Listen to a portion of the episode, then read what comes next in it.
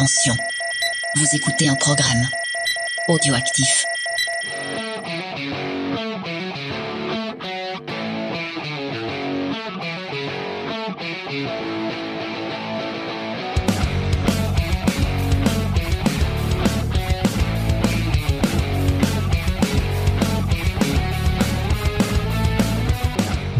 Bienvenue dans la Comics Fair, le podcast qui fait le tour du monde des comics pour vous en présenter ce trésor caché. Je suis votre hôte, Spades, et pour m'accompagner, il a avancé ses pions et il est prêt à tuer tout le monde, Grey Pigeon. Piou, piou, piou, piou Je fais bien le son du pistolet laser. En plus, la série n'a rien à voir avec ça, mais c'est pas grave. Euh, grave, t'es totalement à l'ouest, mais c'est pas grave. Comment vas-tu depuis tout ce temps? Écoute, ça fait longtemps qu'on ne s'est pas parlé et ça fait plaisir de se retrouver en cette nouvelle année. Bonne année, Spades. Et bonne année à nos auditeurs. tout à fait, même si on vous le souhaite un peu tard du coup. Mais euh, donc pour euh, ce début d'année, on a décidé de vous parler d'un comics anglais. C'est toi qui l'as choisi. Est-ce que tu peux le présenter? Ouais, on va parler de Button Man. Donc comme tu l'as dit, c'est une bande dessinée anglaise qui est publiée dans le magazine 2000 AD sous la forme, euh, comme toutes les séries de ce magazine, sous la forme d'épisodes hebdomadaires. En tout, la série comporte 4 tomes, chacun avec une douzaine d'épisodes de 10 pages en tout. Les quatre tomes sont écrits par John Wagner, alors que les dessins sont l'œuvre d'Arthur Ranson pour les trois premières histoires et Fraser Irving pour la dernière. Mhm. Et de quoi ça nous parle exactement? Alors c'est une série très sympa, très fun, très guillerette. Euh, non, pas du tout, c'est une vraie horreur. C'est l'histoire de Harry Exton, un ex-soldat qui est en fait un buttonman, c'est-à-dire un tueur à gages qui est engagé dans une espèce de sport underground pour affronter d'autres tueurs. Et chacun travaille pour une mystérieuse voix, hein, donc c'est à chaque fois c'est un homme riche dont on ne connaît pas l'identité. Et le but du jeu c'est de vaincre son adversaire, lui prendre son marqueur, à savoir les deux premières articulations d'un doigt. Et lorsque les participants ont perdu trois doigts, ils sont exécutés. Comme tu vois, c'est très fun. C'est sympathique, hein. Euh, voilà. Surtout que plus tu perds, plus t'as de mal à tirer vu que tu perds tes phalanges. c'est gênant. Alors cette bande dessinée, elle a une particularité, c'est que c'est la toute première bande dessinée publiée par 2000 AD à ne pas être un, récit de science-fiction. Mmh. C'est un récit, c'est un pur thriller. Ouais, Et au scénario, comme je l'ai dit, c'est John Wagner, un grand nom du comics. Ah, très très grand nom, tout à fait. Et je vais vous le présenter un peu mieux. Donc John Wagner, c'est un auteur américano-britannique né en 1949 en Pennsylvanie. Il est le fruit d'un mariage de guerre. Est-ce que tu sais ce que c'est qu'un mariage de guerre? Euh, J'ai bien envie de proposer quelque chose, mais je vais éviter. Donc en gros un mariage de guerre, c'est-à-dire que ses parents se sont rencontrés mariés euh, en Grande-Bretagne durant la Seconde Guerre mondiale, alors que son père était cantonné là-bas euh, pour la préparation du D-Day. Donc son père est américain. Et les États-Unis, en fait, comme de nombreux pays, ont pour politique de rapatrier de manière inconditionnelle les familles créées dans ce genre de cadre, en remerciement aux soldats pour leur engagement dans le conflit, quoi. Enfin, en matière d'offres inconditionnelles. Hein. Si on va rajouter un gros astérix, c'est des conditions tout petits euh, qui passent très très vite en bas de l'écran, c'est comme pour pour les assurances. Parce qu'en gros, à l'époque, hein, si tu es noir et que ta femme est blanche, tu peux tellement aller te faire foutre pour amener ta femme au pays, euh, vu que dans la plupart des États, euh, les lois Jim Crow empêchent le mariage interracial. Et euh, c'est notamment en fait pour ça qu'il y a eu un gros problème en, Italie suite à la Seconde Guerre mondiale. En fait, de nombreuses femmes italiennes qui avaient épousé des soldats afro-américains en Italie, bah, sont vues refuser le rapatriement aux États-Unis. Et donc, elles sont restées au pays, abandonnées par leurs maris qui ont jamais pu les faire venir là-bas, avec des enfants métis. Et en fait, donc elles, elles vont être totalement euh, reniées par la société, elles vont en venir à abandonner les enfants dans des dans des orphelinats qui vont être considérés comme des, des enfants de la honte quoi. C'est sympathique hein, comme comme concept Mais pour en revenir à la famille Wagner, vu que lui il est blanc et qu'elle elle est blanche, bah tout se passe bien. Et bon, tout s'est bien déroulé, donc la mère du, du petit John euh, arrivera à Liberty Island en 1946, euh, soit trois ans avant la naissance du petit John. Le mariage, bah, bah il va pas se dérouler très bien, forcément, c'est dépaysement total, et entre le, le côté romantique du jeune soldat américain qui devait aller à la guerre et puis en fait euh, la routine quotidienne forcément euh, c'est plus du tout la même vision. Donc au final ils vont divorcer, elle va retourner avec ses enfants dans son Écosse natale 15 euh, ans plus tard. À cette époque, John qui allait sur ses 12 ans, c'était un gamin violent, bagarreur et qui dérivait doucement vers la petite délinquance. En fait comme il explique, il est en perte de repère paternel et compagnie donc forcément un peu laissé à lui-même et il faisait n'importe quoi. Et il est en fait aujourd'hui le premier à reconnaître que l'éducation stricte à l'anglaise lui a permis de retrouver des marques et, et de le remettre dans le droit chemin. Donc en gros, hein, les coups de pied au cul, c'est pas si mal que ça au final.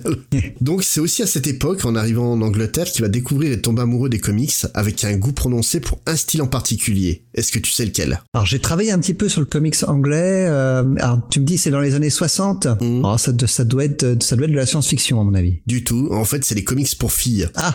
Donc en gros, tous ces comics qui racontent les aventures de jeunes demoiselles qui sont enfermées dans des pensionnats et, et il adore ça. Et il estime que c'est beaucoup mieux écrit que ceux pour les garçons. Et il avoue sans problème en fait qu'il est un fan hardcore de la revue Bunty, qu'il la rachète des mains de sa sœur pour pouvoir le lire en premier. et la raison pour laquelle en fait il, a, il adorait Bunty, c'est que c'était une des rares revues en fait qui proposait des histoires avec des personnages de tous les milieux sociétals, donc de l'aristocratie aux classes euh, dont, il faisait partie quoi. Néanmoins, malgré son goût pour les histoires scolaires, en fait il va rapidement quitter l'école pour aller travailler chez un imprimeur. Puis un jour, sa tante va le voir et lui, et lui remet une annonce en lui disant Tiens, toi qui aimes les comics, DC Thompson et compagnie euh, recherche du monde. Donc il va postuler, il décroche le job pour devenir adjoint au rédac chef du magazine de romance euh, Comics, donc Roméo dont il va aussi rédiger les, les horoscopes. Donc euh, tu vois vraiment les comics pour filles, c'est vraiment son truc. Ouais. C'est à, à cette période en fait qu'il va rencontrer l'un de ses collaborateurs les plus importants, la personne de Pat Mills. Bien sûr. Donc euh, grand grand nom du comics anglais s'il en est aussi. En 1971, tous les deux ils vont décider de quitter euh, DC Thompson et ils vont devenir euh, auteurs en freelance. Tout d'abord, ils vont travailler à partir de l'abri de jardin de Mills et ils vont envoyer de très très très nombreux scripts à IPC, donc le concurrent direct d'ici Thompson, et la plupart vont être acceptés. Donc IPC se dit, Hum, ces mecs-là, il faut quand même qu'on y jette un œil. Donc après trois mois de ce partenariat, chacun va partir de son côté, et Wagner et Mills vont partir pour Londres pour devenir des employés de IPC. Pour Wagner, en fait, ce travail va consister à être l'éditeur de titres pour filles, Sandy et, et Pr- Princess Tina. C'est Toujours. mais c'est surréaliste quand tu connais la carrière Quand tu du connais la suite de la suite de sa carrière. Et, et en fait, le problème, c'est que ces deux revues, euh, donc Sandy et Princess Tina, vont être fusionnées en un seul magazine en 73, et que du coup, bah, il va perdre son travail à cause de ça. Ah ouais. Donc, profitant de sa rupture de contrat, bah, il va tester plein de boulots alimentaires, genre concierge métayer dans les Highlands ou grutier sur une plateforme euh, pétrolière. Pendant ce temps, chez DC Thompson, euh, euh, va sortir un magazine qui s'appelle Warlord, qui est un magazine aujourd'hui culte en Angleterre, qui va traiter que des, des bandes dessinées de guerre. Or, IPC, bah, il décide de se lancer sur le créneau et ils vont demander à Mills de lancer un titre dans ce style-là. Mills, bah, lui, euh, le mec, il est, il est cool avec les potes, bah, il décide de faire croquer les copains et il appelle Wagner à la rescousse et lui dit allez viens, on va euh, lancer le nouveau magazine ensemble. Donc avec l'aide de Jerry Finley, ils vont euh, travailler en secret, cachés dans le bureau des comics pour filles pour passer incognito. Parce que s'ils travaillaient dans le bureau des comics pour garçons, en fait, euh, ils avaient peur que DC Thompson se doute qu'il allait avoir un concurrent à Warlord. Ouais. Et ils vont créer le titre Battle Pictures Weekly, dont les histoires sont plus sombres, plus violentes et plus ancrées dans le social que le titre de la concurrence. Bon, c'est pas étonnant connaissant le travail de Mills euh, sur son, bah, sur son magnum opus, hein, qui est Charlie's War. Donc c'est un carton plein pour, euh, pour ce, cette revue et Wagner reprend son boulot en tant qu'éditeur de titres pour filles. Avant de devenir auteur de titres pour garçons qu'il va inscrire dans une logique hardboil, à l'image du héros qu'il va créer pour IPC, One Eye Jack. Donc c'est un flic hardcore très influencé par le, le film Inspecteur Harry. Ouais. Ben avec le recul, en fait, il regrette beaucoup ces dialogues euh, de ces titres de l'époque, qui étaient inutilement injurieux et surtout limite raciste et homophobe. Mais en fait, euh, voilà, c'était le langage badass de, C'est l'époque. ouais. Ouais, c'est euh, donc il regrette, il aimerait pouvoir les réécrire aujourd'hui avec une tournure un peu plus pas politiquement correcte, mais, mais un peu moins nocive quand même. Et surtout en fait à cette époque, alors qu'ils étaient en train de préparer Battle Pictures Weekly, lui et Mills en fait ont fait euh, une découverte chez la concurrence, donc chez DC Thompson. Ils ont découvert en fait un jeune dessinateur qui trouvait très très très intéressant. Le problème, c'est que les comics anglais de l'époque, n'y avait pas de, de page de crédit. Est-ce que tu sais pourquoi? Euh, non, je ne sais pas pourquoi. Bah tout simplement en fait pour éviter de se faire piquer les, les artistes. Ah oui. Donc tu savais pas qui c'était, t'allais pas les chercher. Mais Wagner et, et Mills se sont têtus comme, euh, comme des mules, donc ils ont mené leur enquête et après plusieurs semaines, ils vont découvrir qu'il s'agit d'un jeune dessinateur euh, espagnol du nom de Carlos Esquera. Esquire, bien Ouais, sûr. qui va devenir ami avec lui avant de collaborer euh, sur un des titres un peu l'un des titres les plus importants de sa carrière. Wagner en fait c'est le représentant même de la différence de perception qu'il y a entre l'Europe et les USA sur la carrière d'un auteur. En fait aujourd'hui quand tu parles de Wagner aux États-Unis, tout le monde te dit ah oui le scénariste de History of Violence, donc un excellent graphic novel euh, adapté de manière magistrale par Cronenberg euh, si je me rappelle bien. C'est ça. Pour nous, il est juste le, euh, le créateur du personnage de comics britannique le plus cool de tous les temps. Josh Dredd. Ouais, moi je partais sur Bella the Bar, un comics sur la gymnastique. Mais t'as raison, Judge Dredd en fait c'est mieux quoi.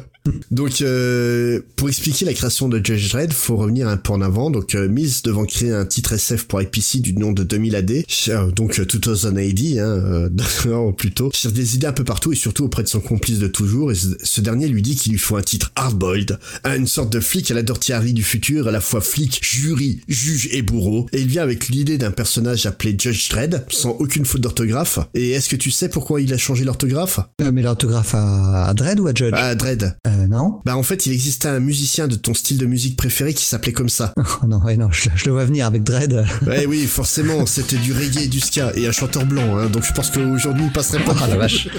Non, j'ai écouté, c'était horrible. Et il faut savoir que Judge Dredd, en fait, est l'un des plus gros vendeurs de reggae de tous les temps en, en Angleterre. Il, est, il a battu tous les records, dont ceux Plus que UB40 plus que UB40 et plus que Bob. Ah ouais, quand même. Ouais, non, non, c'est, c'est l'un des plus gros musiciens de reggae et de ska au- en, en Angleterre. Et du coup, bah, pour éviter toute confusion, ils ont décidé de modifier l'orthographe de Dredd et on se retrouve avec le DRE2D euh, qu'on a aujourd'hui, quoi. Il va demander à Esquira de, de créer le look du personnage, mais en fait, il trouve le look que, que va créer Esquira un peu trop over the top. Euh, référence à qui va jouer le personnage plus tard au cinéma. oh la vache. Ah, tu reviens en forme en 2019. hein. mais bon, faut avouer que c'est vrai que le, que le look de, de Judge Dredd, euh, il passe pas inaperçu, quoi. Ah mais, mais alors tu trouves qu'il est over the top Moi le, le, le tout premier design de Esquera, euh, ça va être bien pire très vite après. Ouais, hein. oui, je sais. Parce qu'au début il a pas les grosses bottes comme il va avoir. Euh, Il est même assez assez fin et devient beaucoup plus massif. Ouais, mais c'est surtout le casque, le l'aigle sur l'épaule et compagnie. Ah bah tant, tant qu'à y aller, faut y Ouais, aller. voilà, hein. donc euh, et du coup, bah entre ça et puis le fait qu'il trouve que le contrat il pue l'arnaque pour les auteurs, bah en fait euh, Wagner il va quitter le titre. Et Mills va confier la série Judge Dredd à des auteurs freelance, environ Esquera au passage. Ah. Donc euh, Wagner et Esquera, bah ils vont revenir quand même par- sur le personnage par la suite, et puis ça va devenir, euh, bah pour moi le duo emblématique hein, de, de Judge Dredd. Ah je sais, je sais pas. Moi, moi, je, moi, je pense, je pense Brian Bolland. Aussi, j'ai casé. oui.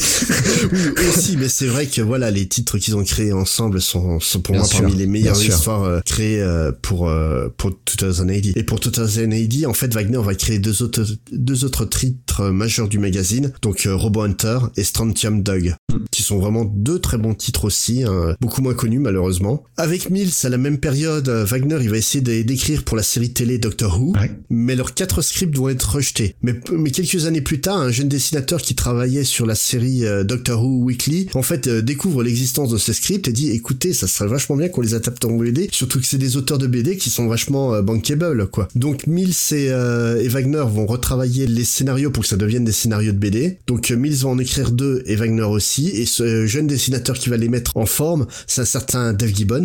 Ouais. Donc Petite, euh, petite, petite carrière. petite carrière, hein, c'est juste l'une des plus grosses révolutions du comics, hein, on va dire, ce monsieur-là, quoi. Donc euh, Wagner, c'est surtout un autre- monsieur de Watchmen quand même. hein. Ouais, voilà. Je pensais que tous nos auteurs le savaient quand même. Quoi. Mais euh, Wagner, donc c'est un auteur à la bibliographie très très vaste. C'est un auteur très fidèle à ses collaborateurs, qu'il soit co-auteur comme Mills ou Alan Grant, avec qui il a beaucoup collaboré aussi. Mais aussi ses dessinateurs comme Carlos Esquera ou euh, Bolland aussi. Ou Arthur Ranson. Ou Arthur Ranson, tout à fait. Il a un style très particulier, par contre, narrativement. C'est à la fois totalement ancré dans le social, mais totalement surréaliste. En fait, c'est, il va traiter de, de notions très réalistes pour notre société en les décalant vraiment euh, à fond, notamment bah, les, les notions de racisme euh, développées dans Strontium Dog. Mais, mais dans Judge Dredd, c'est la même chose. hein. Et, et dans Judge Dredd, c'est surtout la notion de, ju- euh, de justice qu'il va pousser le curseur. euh, bah, il va mettre le il va mettre Le côté social est très présent Ouais. aussi dans Judge Dredd. Hein. Oh, oui, oui, tout à fait. Mais euh, pour la justice, il va vraiment mettre le potard à 11. C'est euh, c'est très chargé émotionnellement et pourtant déshumanisé. En fait, même le héros, Judge Dredd, va commettre des trucs qui, aujourd'hui, nous les flics feraient ça notre à notre époque. On hurlerait au scandale. On, c'est vraiment excessif dans son approche de la justice. Ah bah il est, il est, il l'ami du fascisme, le Judge Dredd, ah très souvent. hein. Et oui, et mais pourtant, en fait, il est tellement froid, il, il fait paraître les gestes les plus horribles comme étant tellement anodins. Ouais. Et je crois que c'est ce décalage, en fait, qui fait euh, que son style est autant marquant à Wagner. Il a une approche extrêmement froide et déshumanisée de trucs sociaux qu'il décrit. En fait, on va retrouver cette approche dans de la violence froide dans euh, History of Violence, et c'est certainement pour ça que cette histoire elle est si bien racontée par euh, Cronenberg. C'est exactement en fait la même vision adaptée au cinéma. Mais pour l'heure, en fait, là on parle de ses collaborateurs comme dessinateurs comme Carlos Quera. Mais Arthur Hansom, est-ce que tu as des choses à nous raconter sur lui? Alors moins que sur John Wagner parce qu'il a pas eu le, une carrière aussi marquante que qu'a pu l'avoir John Wagner. Mais bon, alors c'est un artiste anglais, il est un peu plus vieux. Il est né euh, dans l'Essex au nord de Londres en 1939, ce qui lui fait aujourd'hui donc un âge assez respectable de 80 ans. La vache. Et euh, comme, beau, comme pour beaucoup d'enfants britanniques de cette époque, en fait, son initiation à la bande dessinée, elle est pas du tout liée aux comics américains, mais vraiment à la production locale, Mm. parce qu'on trouvait pas de comics américains quand il était enfant. Et euh, à cette époque-là, donc dans les années 50, les titres phares du comics anglais, c'était The Beano, The Dandy, Wizard ou The Eagle. Et euh, The Eagle, notamment, ça va vraiment, euh, ça- il va, il va être passionné par par ce titre. C'est un titre qui a révolutionné le médium à cette époque, parce que euh, c'est euh, c'est c'est dans la manière dont les histoires étaient racontées. Et, euh, Arthur Hanson va vraiment adorer ça. Et on, on, on reviendra plus tard sur The Eagle. Mais euh, ce, qui- ce qui va vraiment l'influencer en- quand il est enfant, c'est euh, un artiste américain, assez bizarrement. C'est Al Williamson. Il y a pire hein, comme ref. Ouais, et en fait, Arthur Hanson explique que euh, ce qui l'a vraiment marqué quand il a découvert le dessin d'Al Williamson, c'est que c'était selon lui le premier à affirmer réellement un style à part. Parce que tous les dessins qu'il voyait étaient assez similaires, on, on reconnaissait pas la patte de différents dessinateurs. C'est vraiment quand il a découvert Williamson qu'il s'est dit, il y a moyen de faire quelque chose qui qui pourrait me ressembler à moi. Et lui déjà il dessine, il dessine beaucoup très jeune, il, il dessinait et donc il va se lancer dans une euh, dans une formation artistique. Alors par contre, je crois que c'est la première fois que je vois ça dans- sur un, un dessinateur de comics professionnel. Il s'est pas formé à l'art, à la peinture, à quoi que ce soit. Lui, il a une formation presque artisanale. Est-ce que tu sais dans quoi il s'est spécialisé quand il était jeune adulte? Je dirais la publicité comme tous. Alors il va y venir, mais en fait non. Donc sa, sa, vraie formation à la base, c'était des œuvres pour les timbres ou pour des billets de banque. Ah, remarque, oui, il y a un côté graveur dans son style, c'est pas... Exactement, ouais. Et euh, alors en fait, le, le truc, c'est que quand il est sorti de l'école, le fait de pouvoir dessiner des choses très précises de toute petite taille, ça va lui permettre de décrocher des emplois hyper Mhm. facilement dans la publicité. Ouais, bah oui. Et il faudra attendre soit 1975, donc il a déjà, euh, il a déjà dépassé les 30 ans euh, largement, hein, pour qu'il se lance enfin dans la bande dessinée. Et il va commencer au sein du magazine Lookin, où il va, euh, en fait, il va devenir un expert dans l'adaptation de séries télévisées à succès de l'époque. Euh,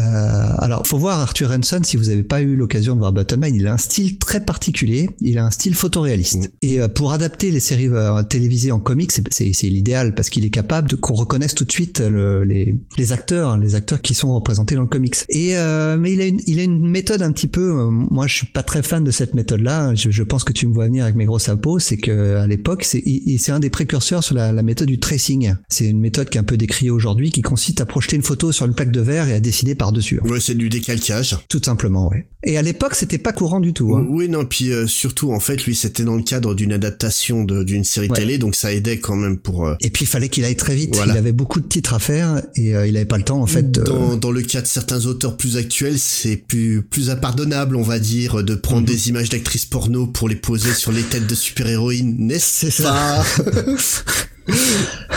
Alors lui, il, s'en est jamais caché. Hein. Il a dit en interview que l'essentiel pour ses publications, c'était, comme je disais, le photoréalisme. Et pour lui, il y avait rien de tel pour y arriver, euh, pour arriver au meilleur résultat qu'utiliser ces techniques-là. Euh, il va, il va poursuivre hein, dans cette veine-là, euh, photoréalisme, parce qu'il va se spécialiser après, euh, au début des années 80, dans des biographies illustrées de stars de la pop. Donc il a fait euh, des biographies de ABBA, de Elvis, des Beatles, euh, même des Sex Pistols. Et euh, donc comme je t'ai, parlé de, de Dal Williamson comme de sa première référence majeure, mais c'est sa rencontre avec Brian Bolland, qui pourtant beaucoup plus jeune que lui, mais dans les années 80, qui va vraiment changer sa façon de voir son métier. Parce que lui, ça- c'est comme euh, tu vois les titres qu'il a fait jusque-là, il y a rien d'exceptionnel, c'est rien de. Il a pas un vrai style autre que le photoréalisme. Il a pas, de- il travaille pas sur des titres très emballants artistiquement parlant. Mm. Et c'est euh, Bolland qui va lui faire se rendre compte qu'il y a moyen euh, vraiment qu'il puisse poser sa patte vraiment sur les dessins qu'il va lui faire. Donc il va changer son style à ce moment-là pour essayer de devenir plus original. Et euh, pile poil à ce moment-là, évidemment, il va rencontrer John Wagner et rejoindre 2000 AD à la toute fin des années 80 et une maison qui quittera plus jusqu'à sa retraite. Donc il va faire un petit peu Judge Dredd comme tout le monde. Sur, quand on quand on rentre chez 2000 AD, euh, Two Face on AD, on fait du Judge. Ouais, je crois que même le livreur de pizza, il a fait du Judge Dredd à un moment donné, là-bas. Mais, mais il va pas y rester longtemps, je crois qu'il en a fait qu'un. Et euh, par contre, il va se fixer sur un spin-off autour du personnage de Judge Anderson. Et là, il va y rester 15 ans. Et la division psy, euh, si je me rappelle bien. c'est ça, ouais. ouais. Et C'est le personnage féminin qui gravite autour du Judge Dredd, mais sur tout le côté psychologique. Un jour, on prendra le temps de faire un hors-série spécial sur l'univers de Judge Dredd euh, et tout et tout ce qui dé- dérive autour, parce que ça mérite vraiment euh, de prendre le temps et de le faire correctement. Correctement, puis de, vous en parler longuement. Comme je le disais, il est resté 15 ans sur, euh, sur Judge Anderson euh, aux côtés euh, d'un seul scénariste, Alan Grant, dont tu parlais mmh. tout à l'heure. Il va faire quelques incursions dans le comics américain. il va faire une mini-série sur X Factor au tout début des années 2000. Mmh. selon lui, c'était raté. Et il va faire deux, deux one-shots chez DC autour de Batman avec John Wagner au dessin, il me semble d'ailleurs. Je, je l'ai pas. Non, au scénario. Oh, pardon, au scénario, oui. et son talent et la guerre impressionné à l'époque chez DC parce que Archie Godwin, qui était éditeur juste juste avant sa mort, il a dit à propos d'Arthur Ranson, bon, la partie graphique, elle n'était pas vraiment de nature à impressionner les fans de Batman. C'est un gentil euphémisme. Bah, en fait, le truc marrant avec le style de Ranson, c'est honnêtement, euh, je retrouve euh, son style dans le style d'auteurs comme euh, Michael Lark ou Sean Phillips. Ouais, c'est c'est pas faux. D'autres auteurs britanniques. Moi, il m'a fait penser au ah évidemment, j'ai un trou sur le sur son nom, le, le dessinateur de 13. Euh oui, Vance. Oui, bah oui. Oui, il y a une approche très très européenne dans le dans le style. Mais c'est vrai que Lark et, Phillips ont la même approche euh, très assurée que, que des Poironson sur euh, Buttonman. Ouais.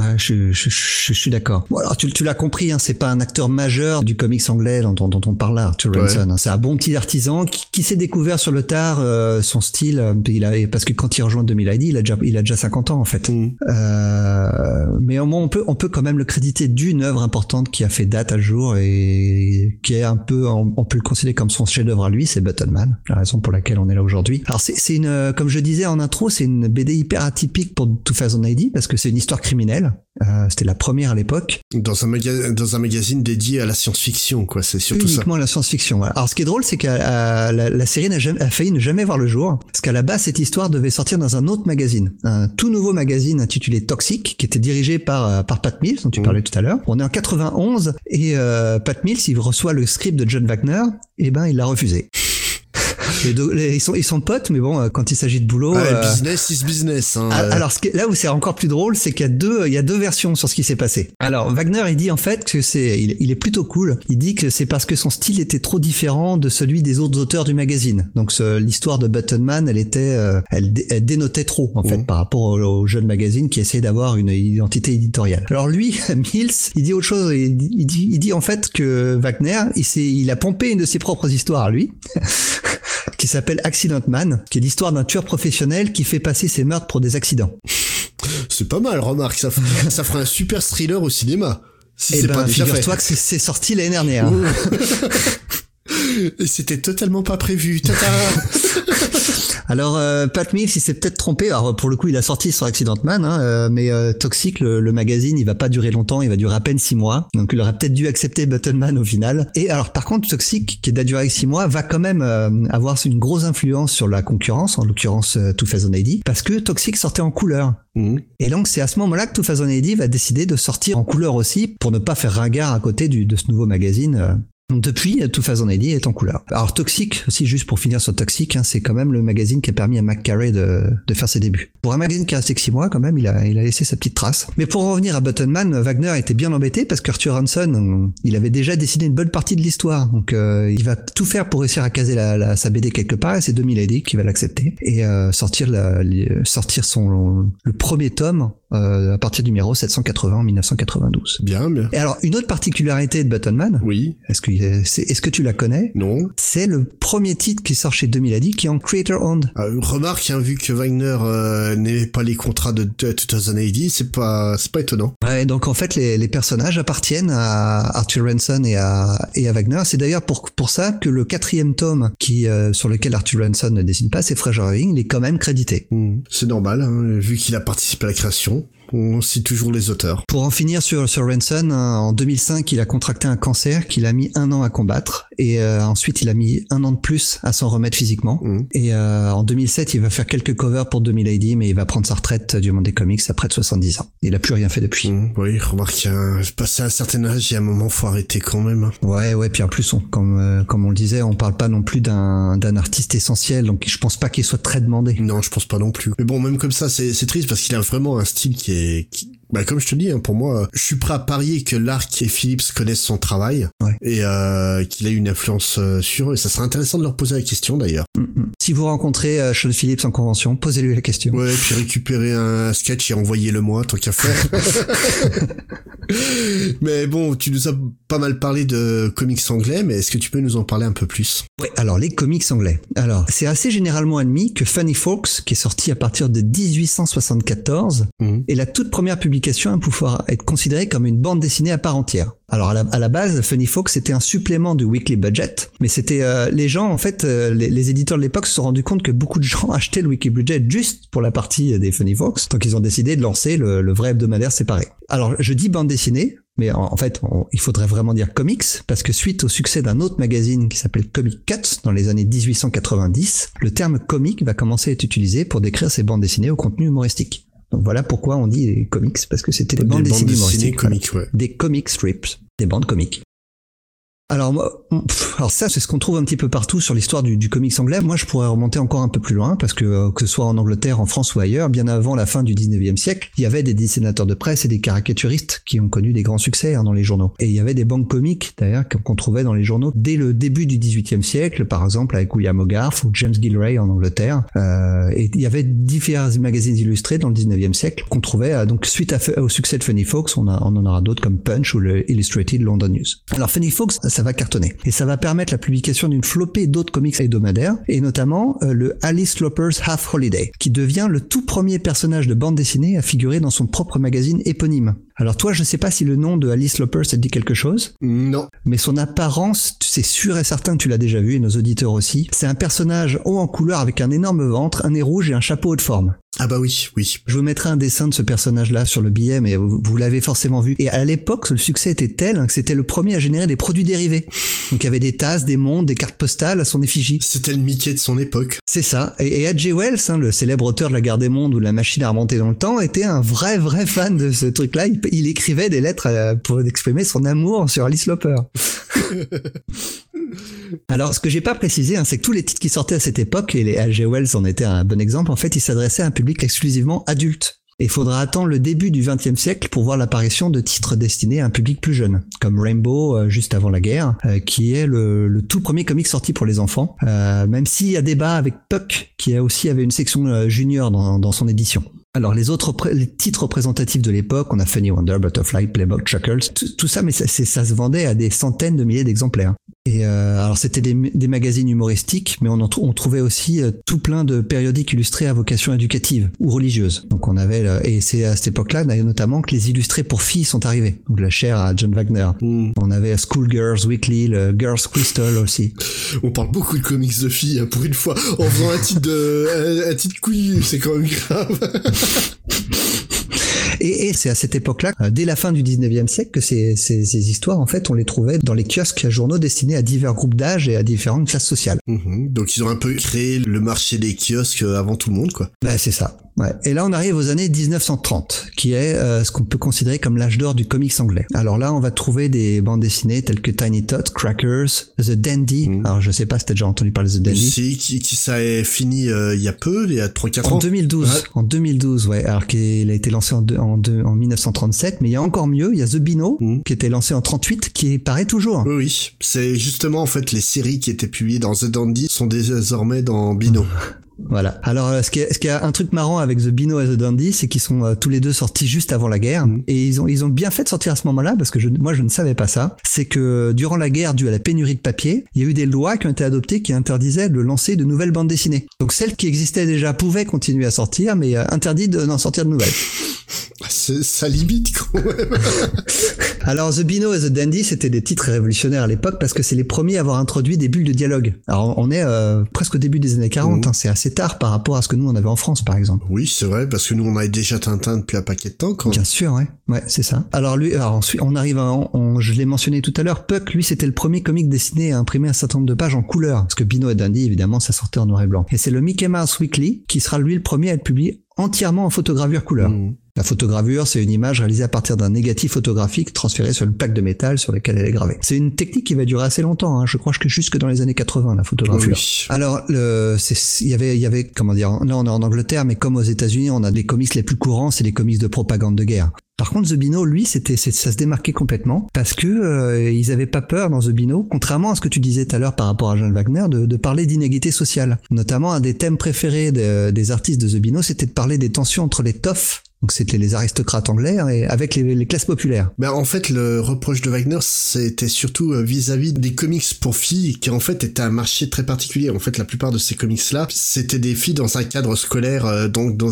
dans, un internat, et c'était souvent en fait des filles de la haute société. Ah oui. Et euh, en, le, la raison pour laquelle il aimait Bunty, c'était justement qu'en fait, dans certaines séries, au lieu d'avoir que des filles de la haute société, on avait des filles qui venaient de la classe moyenne, voire des classes laborieuses. Mmh. Alors, je, je, vais revenir à The Bino, hein, parce qu'il y a un autre thème qui est que les auteurs de Zbino aimaient, aimaient bien aborder, c'était la transgression contre les adultes. Mmh. Très courant. Moi, ça m'a paru vachement étonnant quand j'ai lu ça, parce que si tu compares par rapport à ce qui se passait en France à l'époque, nous, on avait Tintin et Spirou. Hein. Tout à fait. Il y avait rien de, à ma connaissance, de, de vraiment transgressif. Et même aux États-Unis, hein, parce qu'aux États-Unis à cette époque-là, t'avais les comics de super-héros, t'avais les comics de propagande, mais euh, pendant la guerre, il y avait rien de transgressif. Les Anglais, eux, ils s'en foutent. Hein. On y va. Oh bah oui, nous le plus transgressif qu'on avait c'était Astérix. Oh non mais Astérix c'est venu plus tard, mais pendant la guerre, euh, euh, pendant la guerre, ouais non non, il y avait rien de. Et encore, bref. Ouais, si on avait à la rigueur la, bête est morte, mais là c'était beaucoup trop transgressif pour l'époque. Ouais c'est ça. c'était un autre, une autre tripe de transgression, dire Là c'est c'est pas un public enfant. Non du tout. Alors les années les années 50, on arrive dans l'âge d'argent, c'est un peu comme aux États-Unis, hein, c'est les mêmes périodes. On va avoir l'apparition d'un nouveau type de bande dessinée plus sophistiquée, vraiment tout en couleur et le, le, titre phare de cette époque-là, j'en parlais tout à l'heure, c'est The Eagle, l'aigle en, en, français, et avec son héros, c'est Dan Dare. Alors c'est assez, assez, drôle, c'est que c'est un titre qui a, qui a vraiment révolutionné le, le, comics à cette époque, vraiment par son côté transgressif avec les thèmes abordés, tout ça. Alors que c'est un membre, c'est un ancien membre du clergé qui a inventé ce titre-là. Il était euh, aumônier à la Royal Air Force. Euh, écoute, est-ce que tu savais que Judge Dredd était inspiré par le curé qui a servi de prof à Pat Mills? À partir de là. Alors l'idée hein, de cet aumônier, parce que lui il était à la Royal Air Force, mais il a, donc il a vu les bandes dessinées américaines, il voulait faire euh, l'équivalent britannique de, ce qu'il a vu aux États-Unis. Le premier numéro était publié en avril 50 et il était précédé d'une énorme campagne de pub. Mmh. Et euh, évidemment, il connut dès sa sortie un énorme succès. Le premier numéro s'est quand même vendu à 900 000 exemplaires. Hein. Mmh. C'est, il y a tellement de d'éditeurs qui rêveraient de faire la moitié de ce score. C'est ça. euh, le, le, titre en plus avait une couverture assez exceptionnelle. Elle est, elle est, elle est mythique en Angleterre. Tout le monde la connaît. Euh, toute rouge avec un aigle. Et le, dès le premier numéro, on y retrouvait les aventures de Dan Dare, donc ce pilote du futur créé par Frank Emson, qui est un, un, dessinateur extrêmement méticuleux. Et Dan Dare, en fait, on a pu le trouver en France. C'est ce que tu disais. Oui, ouais, parce que moi, moi, en préparant ces notes, je me suis, quand j'ai vu Dan Dare, je me j'ai lu ça quand j'étais petit. Et justement, en, en, en, fouillant un peu aussi de mon côté, je découvre euh, donc euh, les éditions Lug. Donc ah, l'éditeur lyonnais voilà euh... l'éditeur euh, star euh, de tous les amateurs de comics qui ont grandi entre les années 70 et 90 en fait ils ont publié du Dander dans un mensuel euh, qui s'appelait Dander mais où ils ont remplacé l'écriture de, de Dare je te laisse deviner. Ils ont mis quoi? Je me souviens pas. D-A-I-R ah oui bon, c'était en avril 62 euh, qu'ils ont sorti ça. Alors le le le, le Dander, hein, c'est on pourrait le comparer à, à, Buck Rogers ou à Flash Gordon dans les thèmes ou le. Mais ouais. pour le dessin, moi je trouve que ça ressemble beaucoup au, au Buck Danny de Ubinon. Oui, oui c'est un style un style très euh, très classique pour nous maintenant, mais à l'époque c'était vraiment euh, ouais ça, ça, ça dénotait. Hein. Puis il y a beaucoup beaucoup de détails. Et il y a eu des grands auteurs hein, qui ont travaillé par la suite sur euh, sur Dander. Ah ouais, bah c'est mythique en Angleterre. Hein. C'était le c'était la première BD de, de SF euh, anglaise mmh. Hein, qui a, qui a eu un énorme succès. Et le personnage, il, il revient tout au long de le, enfin, il, The Eagle, ça s'est arrêté en 69, mais jusqu'aux jusqu'aux années 2000, il y a des histoires de Dander. La dernière en date que j'ai trouvée, elle est, elle est de Garfénis. Oui, et t'en as une des années, euh, enfin, t'en as même deux des années 90 par ton auteur préféré. Grant Morrison, oui, bien sûr. Je ne les ai pas lus, les, les Dander de Grant Morrison. C'est un grand classique euh, du comics anglais qui mérite d'être lu, quoi. Alors dans les années 60, le comics anglais va beaucoup souffrir de l'apparition de la télévision en couleur dans les foyers anglais. Les, les, enfants vont se désintéresser de la lecture. Et c'est l'apparition de Marvel en 72 avec Marvel UK qui va relancer les ventes. Et l'intérêt du jeune lectorat. On va avoir des réimpressions à l'époque des, des Fantastic Four, Spider-Man de, de Stan Lee, etc. Oui, oui. Et le titre va devenir tellement populaire que les Anglais vont même avoir droit à leur propre super-héros. Tu connais évidemment Marvelman. Captain enfin, Britain. Ah oui, Captain Britain, euh, oui. Chez Marvel dès 76. Oui, oui, tout à fait. Et, et, et c'est grâce à, ces, à, à, à, ce héros-là et à tous les, au succès de, tout le, tous les comics de super-héros que ça va Une nouvelle tendance en Angleterre va, va se lancer. On n'avait pas ça avant, hein, mais des comics sont portés uniquement sur l'action. Mais de, de mémoire, c'était Chris Claremont euh, qui était sur euh, Captain Britain. C'est ça. Ouais. Ouais, ouais. Mais le, le truc, ouais, c'est que Captain Britain a vraiment apporté, euh, bah, comme tu le dis, un univers anglais dans les comics Marvel. Ah ouais, c'est très très vrai, c'est très très british Captain Britain. Hein. Et on, revoit, on revoit de temps en temps, tout, même dans l'univers actuel de Marvel, on re- revoit Captain Britain apparaître de temps en temps, généralement dans le fond, en train de se faire défoncer la tête. Et en France, pour les vieux lecteurs, hein, les vieux de la vieille qui ont lu à l'époque où ça s'appelait Luke ou par la suite Semic, euh, c'était l'un des personnages phares de Excalibur qui était une excellente série. Ouais, euh, ouais, ouais, ouais, tout à fait. Ah, toujours écrit par Claremont d'ailleurs. oui, Excalibur, tout à fait, si tout à fait, tout à fait. Mais c'est c'est un personnage à la fois mineur pour Marvel, mais très très important pour les fans. Quoi, c'est vraiment un, un fan favorite à 100%. Et encore plus en Angleterre du coup. Donc, mais c'est, donc c'est grâce au succès de ce personnage et, de, et donc de- de- des comics de Marvel UK qu'on va avoir des, des nouveaux titres comme, comme Warlord donc, que tu as cité tout à l'heure, un autre euh, ou Action ou alors 2000 AD qui vont se lancer hein, grâce au et, pourtant c'est ça qui est marrant parce que Captain Britain, même si j'aime beaucoup la série de Claremont et puis par la suite Alan Moore euh, qui a écrit euh, dessus aussi, le truc c'est qu'on a un décalage de ton entre 2000 AD et ce qui se faisait chez Marvel UK. Même si c'était euh, plus, enfin moins euh, américain euh, pour les, les titres de Marvel UK, ça restait quand même du Marvel. Tandis que 2000 Ouais, ouais. AD, Non, 2000 AD, c'est un peu des sales gosses hein, voilà, c'est ça. C'est- plus ou moins les, les enfants calmes de heavy metal, euh, enfin les métal hurlants quoi. Et alors le, le vrai le vrai fils spirituel euh, anglais de Metal Hurlant, c'est pas 2000 AD, c'est Warrior. Oui, oui, tout à fait. qui était encore plus bête et méchant hein, Oui. que, que 2000 Ça c'était les sales gosses.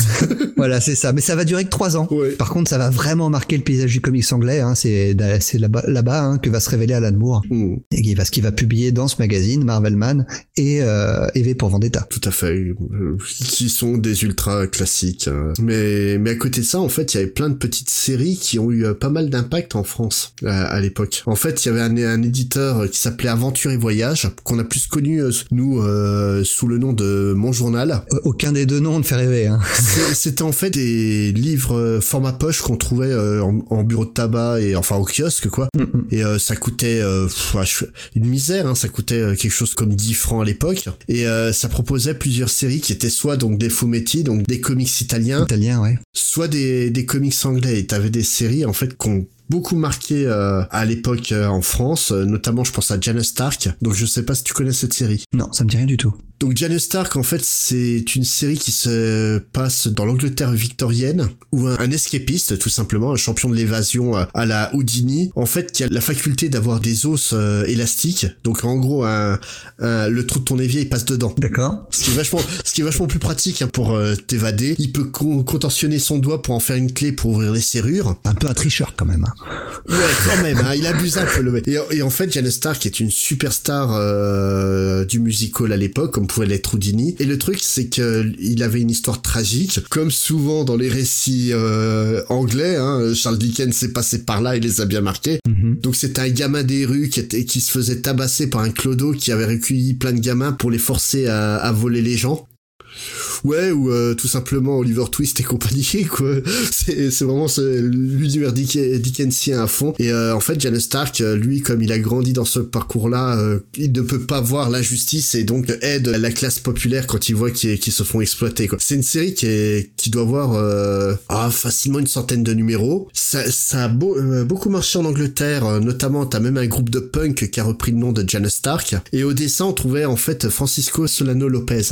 Donc un grand grand dessinateur argentin qui est vraiment très très doué. Ce qu'il faisait dessus était très cool. Et dans la revue en fait Janus Stark en France, on avait pas mal de petites séries anglaises assez sympathiques. Je pense euh, notamment à au Léopard de Lime Street. C'était une histoire mais totalement ori- originale. Donc ça a été écrit euh, fin des années 70, début des années 80, voire même euh, franchement dans la période thatcherienne, hein, je pense. Mhm. Euh, donc le concept hyper original, c'est l'histoire d'un jeune qui va se faire euh, mordre par un léopard radioactif et qui va donc avoir les dons du léopard. Stanley est passé par là quand même. Hein. Et donc le truc, c'est qu'il va se créer un, un déguisement, euh, puis comme il va paraître pour une menace pour tout le quartier, donc lui, il essaie de sauver les gens, mais à chaque fois, il est pris pour une menace, comme pouvait l'être Spider-Man. Et euh, donc, il se prend en photo pour vendre ses photos au journal qui le fait passer pour euh, un criminel. Ouais, c'est vraiment Spider-Man hein, pour le coup. hein. Ouais, ah, mais c'est totalement ça. Mais t'as t'as des trucs qui, qui diffèrent vraiment de Spider-Man, notamment, bah en fait, là, tu regrettes que l'oncle Ben, il se fasse pas buter au début de la, de la série. Parce que donc ce gamin est un orphelin qui vit avec son oncle et sa tante. Sa tante est une femme adorable. En fait, il travaille pour aider sa, sa tante financièrement. Et euh, son oncle est un alcoolique euh, qui bat sa femme et qui bat le héros. C'est super cool l'ambiance. mais, mais franchement, c'était une série euh, très bien et euh, Dave Gibbons a dessiné pas mal de numéros. D'accord. Et en fait, il y a tout- toutes ces séries-là ont vraiment pas mal marché à l'époque en, en France. Quoi. C'est, on a eu une phase où euh, n'importe quoi sortait, vraiment n'importe quoi, parce qu'on a eu des séries totalement à chier qui sortaient dans le lot. Et euh, il y avait vraiment des titres de qualité. Il y avait aussi beaucoup de titres sportifs. Ouais, ouais, les, les- les Anglais, les Anglais, ouais, j'en ai pas parlé, mais sont très fans de titres de foot notamment. Ah oui, oui, euh, on avait une revue en France dans, dans cet éditeur qui s'appelle En Piste, euh, qui était dédié à, à ça, où euh, c'était des jeunes anglais qui devenaient de- des superstars du foot. On avait une série, c'était un gamin qui trouvait des, des baskets magiques qui le faisaient super jou- bien jouer au foot, alors que, ah ouais, mais il les a pas, c'est limite si ça avait pas marché, quoi. il y a une vraie passion en Angleterre pour le comics de foot, c'est marrant. Hein. Ouais, puis ce qui est d'autant plus marrant, c'est que le style comics sportif, Bah, Il y, a, il y a le manga au Japon qui, a- qui, qui en a aussi euh, de ce style-là, mais ouais, mais tu prends en France, à part euh, foot de rue, euh, Ah, en qui France, a il eu y un a petit succès. rien du tout, quoi. Ouais. Puis alors aux États-Unis, on n'en parle même pas. Quoi. On a eu euh, ces, ces dix dernières années, on a eu quoi des, Les titres de la WWE Ouais, c'est à peu près. Moi, j'ai rien d'autre qui me vient en tête. Il y a pas de titre sur le basket, sur le baseball. euh, Non, on a eu une série sur euh, le roller derby. Bah, à part ça, c'est étrange. Par ouais, contre, on a des stars du basket qui jouent dans des films de super-héros. On, Oui. on peut penser à Steel. Oui, oui. oui, oui. Puis en France, on a des joueurs de foot qui doublent des films de super-héros. Voilà. hein. Bon, on va revenir sur le comics anglais. Alors, si je te dis les années 80, comics anglais, quel est, à ton avis, le magazine qui se vend le plus? Bah, toute façon, Eh ben non, je pense. c'est ni 2080 ni Warrior, mais c'est Viz. Alors Viz, c'est un titre qui s'inscrit dans la tradition de Bino, donc c'est un magazine satirique sur la lutte des classes. Ouais. Par contre, avec un humour scatologique, j'en ai lu quelques planches.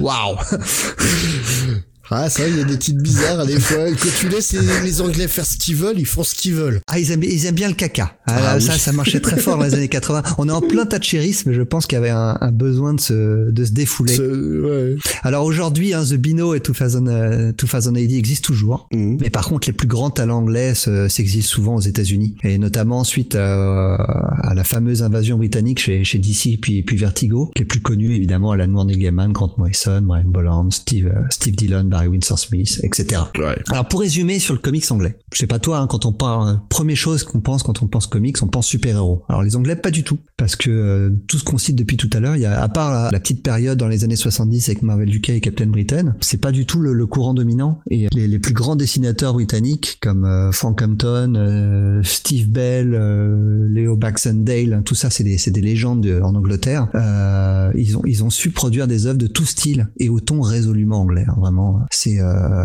il y a qu'en Angleterre qu'on trouve des trucs comme ça. Mhm. Ben, c'est en fait, on, euh, beaucoup vont dire que Judge Dredd est un super-héros anglais, alors que Judge Dredd n'est ni. euh, Ah, il est anglais, mais c'est mais c'est pas un pas- super héros, hein, c'est un salopard. Hein. Ah ouais, non, c'est pas, c'est pas un héros du tout. hein.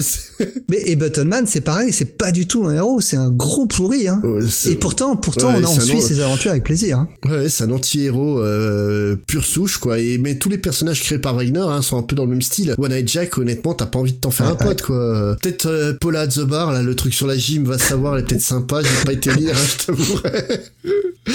Mais, non, bon, franchement, ouais, le, le comics anglais, c'est vraiment une euh, une anomalie dans le milieu euh, de la bande dessinée, quoi. C'est Bah, déjà, faire, faire une bande dessinée sur un Dave Game, euh, et dire que ça va plaire aux jeunes.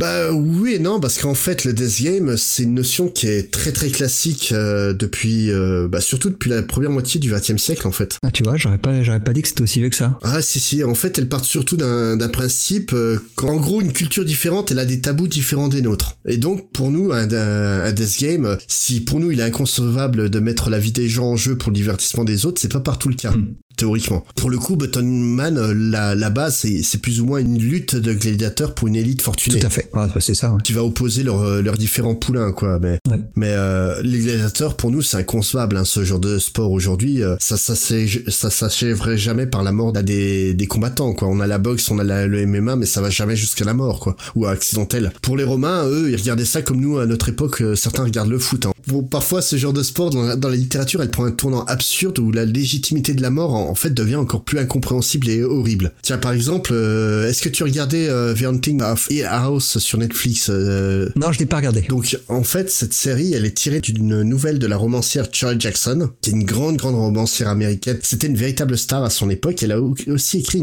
une autre histoire qui est très, très célèbre, qui s'appelle The Lottery. Est-ce que tu as déjà entendu parler de cette histoire? Je réfléchis, ça me dit quelque chose, mais vas-y. donc The. Lottery, en fait, ça te parle d'une petite ville euh, d'Amérique, une petite ville agricole, tout ce qui est le plus simple. Ils sont en train de faire les moissons et, et tout se passe bien. Et il y a une loterie de mise en place. Une famille va être choisie. Et, dans, euh, et donc après euh, ce tirage au sort d'une famille, une personne dans cette famille va être choisie et au final va être tuée pour porter chance à la moisson. Bon, j'ai spoilé l'histoire, hein, mais le, voilà, le- toute la trame de l'histoire se tient là. Et c'est en fait l'un des premiers cas de Death Game qui est qui est ra- rapporté sur une simple loterie. Et honnêtement, un sacrifice rituel euh, porté sur le sort pour pour porter chance euh, à une moisson, c'est complètement aberrant, quoi. Et on peut dire que c'est plus ou moins Ah, si, si ça marche. Ah, Bon, qui il on y a- qui pour juger Il y a peu de chance. Non mais voilà, c'est autre euh, autre culture, autre mœurs. Et euh, d'une certaine manière, en fait, c'est plus ou moins la trame du film The Wicker Man de 73. Ouais, ouais. Même si je sais que tu préfères la version de 2006 avec Nicolas Cage. Non. non, Non. Donc euh, Wicker Man, un très très bon film, euh, bah, la version 73. Ah, c'est un classique du, un, un classique du cinéma d'horreur. Ah, du d'horreur. Ouais, si, allez. Ouais, euh, ouais, si, d'horreur euh, anglais d'ailleurs, me Ouais. semble-t-il, ça doit Ouais, être la Hammer, non? Ah, hmm, tu me mets le doute, je sais pas. Mais euh, en fait, The Lottery, c'est plus ou moins le la même trame. Donc The Wicker Man, c'est un homme qui va enquêter dans un milieu rural et qui au final va se faire sacrifier euh, pour porter chance à la communauté. Hein. Et mais là, en fait, ça ajoute vraiment la, la composante de jeu aléatoire. Dans une autre mesure, en fait, les jeux mortels, ils ont une raison précise pour exister. Par exemple, le contrôle de la population. Donc, en fait, les gladiateurs, c'était donner des jeux et du pain au peuple et il vous foutra la paix. C'est ça. Et c'est plus ou moins en fait le cas avec la plupart des death games. En fait, les, si on Ah, parle et, et avec le foot. Et avec le foot, oui, ou, euh, ou la télé-réalité. ça marche aussi. Voilà. Donc en fait, t'as un outil de divertissement pour euh, garder la, la population abrutie euh, et qu'ils aient pas envie de se révolter. C'est notamment le cas dans des œuvres euh, ouvertement cultes comme euh, Rollerball, Ouais. Le Prix du danger ou Running Man euh, aussi quoi. Ah ouais, culte Running Man. Tu adores ce film, non? Ah trop putain, j'ai envie de me fla- Le bouquin est tellement bien, mais je comprends pas comment on peut gâcher ça. Même une incarnation comme Hunger Game arrive à être mieux, mais bon. Ah, c'est réalisé par Starsky quand Euh, même. oui, ben il faut éviter. Hein. Mais euh, oui, Hunger Game en fait euh, joue clairement dans cette case-là où euh, clairement euh, donc le, but du jeu était de garder la population au calme. En fait, ces jeux ils les gardent au calme, mais en fait ça va permettre aussi aux participants de gagner richesse et célébrité ou de réaliser tous leurs rêves. Par exemple, tu prends dans Hunger Game, euh, euh, Katniss devient une héroïne pour tout le, le peuple. Dans Rollerball, Johnny E en fait est une méga méga méga star du rollerball Ah, la course à mort de l'an 2000 aussi. Aussi, hein, ou- C'est un peu le même, c'est le même style. Et dans le prix du danger, donc euh, le personnage principal fait ça pour gagner de l'argent, quoi. Ouais. Mais aussi, en fait, parfois, c'est Death Game, c'est là en, en tant qu'outil de prévention euh, pour la délinquance. En fait, par exemple, dans Battle Royale, Ouais. où, euh, où donc le- la trame, c'est une classe qui est tirée au sort pour s'exterminer jusqu'à ce qu'il en reste plus qu'un, c'est uniquement, en fait, dans le but d'installer la peur dans la jeunesse pour leur éviter d'avoir des pensées contraires à la politique du parti dans un Japon euh, fascisant, quoi. Toujours au Japon, en fait, on trouve un autre, euh, euh, un autre manga qui, euh, qui est excellent, qui, qui s'appelle Ikigami, par Motoro Mase, où, en fait, le postulat de base, c'est tout enfant scolarisé et vacciné dès son entrée en primaire. Mais une dose sur mille de ce vaccin est chargée d'un poison qui va tuer son hôte à un instant T prédéfini et qui ne sera communiqué à, à la victime que 24 heures avant son décès. D'accord. Je connais pas. Donc toi, tu vis ta vie tranquillement et entre ton 18e et ton 25e anniv- euh, ton 24e anni- anniversaire, t'as un fonctionnaire qui va débarquer chez toi, il va lui dire demain à telle heure vous mourrez. Donc le but de ce programme dans le manga est soi-disant de permettre à la jeunesse de vivre sa vie au jour le jour en sachant que son destin peut être euh, décidé euh, à tout moment et s'arrêter, tout en ayant un impact sociétal et démographique. En fait, le programme va réduire de 0,1% chaque promotion, ce qui va limiter le chômage des jeunes et surtout la surpopulation. Et en fait, la, la mort pouvant survenir entre 18 et 24 ans, la plupart des couples sont éduqués pour ne pas avoir d'enfants avant 25 ans. C'est à quoi d'avoir un gosse pour que tu puisses pas l'élever, quoi. Ouais, ouais. Et euh, c'est vraiment une série qui est extraordinaire pour le coup. Hein. C'est chaque euh, chaque chapitre est une et bah en fait euh, une remise de, de permis de, de, de préavis de mort quoi. Tu découvres des histoires totalement différentes entre le, mec qui a subi du harcèlement scolaire toute sa vie au point de se faire battre par ses camarades de classe, qu'on lui brûlait les cigarettes sur le sur la gueule et compagnie, qui commence à s'en sortir dans la vie. Et puis là on vient te dire bah demain tu meurs. Qu'est-ce qui se passe dans ta tête à ce moment-là? Et, et tu vois, en fait, toute cette série, elle va parler que de ça. Et c'est vraiment, vraiment une super bonne série que je vous conseille. Il y a beaucoup de tomes. Doit y avoir euh, une dizaine de tomes. Oh, pour un manga, ça va. Ouais, non, non, mais c'est en fait chaque chapitre fait quand même euh, entre 30 et 40 pages, ce qui est Ouais. beaucoup hein, pour un qui est manga. pour un manga, ouais. Mais, mais vraiment, c'est c'est vraiment une série qui est très très bien. Je crois que ça a été adapté au cinéma où ils ont adapté deux ou trois histoires. Je sais pas ce que ce que vaut le film, mais euh, mais le manga j'aime beaucoup. Et pour le coup, en fait, ce concept, ça nous rapproche du du concept du carrousel dans l'âge de cristal. Donc il y a mes films préférés. Donc tu connais ce film-là, je pense. Ça me dit rien, là, non L'âge de cristal avec euh, Michael York où euh, c'était une jamais vu. donc en fait, c'est une euh, suite à une guerre nucléaire, l'humanité vit sous dôme, un peu comme Mega City One dans Dans Judge Dredd, ouais. Judge Dredd. En fait, tous les individus qui vivent dans ces dômes euh, vivent jusqu'à un âge limite, donc 30 ans pour le film et 21 pour le, le livre, où après ils passent euh, l'épreuve du carrousel qui en fait euh, ils passent à un stade supérieur. Si la majorité le vit bien, c'est pas forcément le cas de tous qui se disent mais il y a peut-être quelque chose après euh, 30 ans. Et justement en fait euh, l'âge de cristal, ça raconte l'histoire d'un chasseur euh, de, de rebelles qui va se rendre compte qu'il y a peut-être quelque chose et qui va découvrir la vérité derrière le carrousel. Et euh, c'est c'est vraiment un super film que je conseille fortement. Et là le truc c'est que simplement en fait Ikigami ça reprend le principe du carrousel en rajoutant le- le- la loterie de Shirley Jackson. Ouais. Comme dit plus haut en fait parfois ces jeux ils ont pas d'autre but que de donner le, le maximum de gains aux vainqueurs et c'est depuis plusieurs années une des thématiques les plus utilisées dans la littérature et le manga au Japon. Donc il y a, il y a tout un mouvement qu'ils ont appelé le survival où c'est plus ou moins ça des, des jeunes souvent des, des lycéens qui se retrouvent euh, coincés dans un jeu où euh, les morts et les sévices vont euh, s'enchaîner et franchement je vais te dire que je suis pas très fan hein, de ce mouvement du manga par contre il y a une variante où ils ont remplacé la peine de mort par l'entêtement à vie où je trouve des titres très sympas notamment euh, Ah, ah c'est pute, ça. ah ouais non c'est mais par exemple tu prends un, des titres que j'aime beaucoup Liar Game donc Liar Game en fait c'est tu reçois une valise avec euh, 100 millions de yens Ouais. et donc tu as le nom d'une personne qui a elle aussi reçu le- la même somme. Tu dois lui voler la somme. Si tu te fais voler la somme, tu dois trouver un moyen de la rembourser derrière. Et donc Liar Game, en fait, ça prend l'histoire d'une nunuche de base totalement crédible qui se retrouve à, participer à ce jeu-là contre son gré et qui va se faire voler les, les 100 millions de yens et qui va s'associer donc avec un escroc professionnel pour pouvoir euh, récupérer son argent et sortir du jeu. Et vraiment, en fait, voilà, si tu, si tu te fais voler ton argent, t'es obligé de rembourser derrière.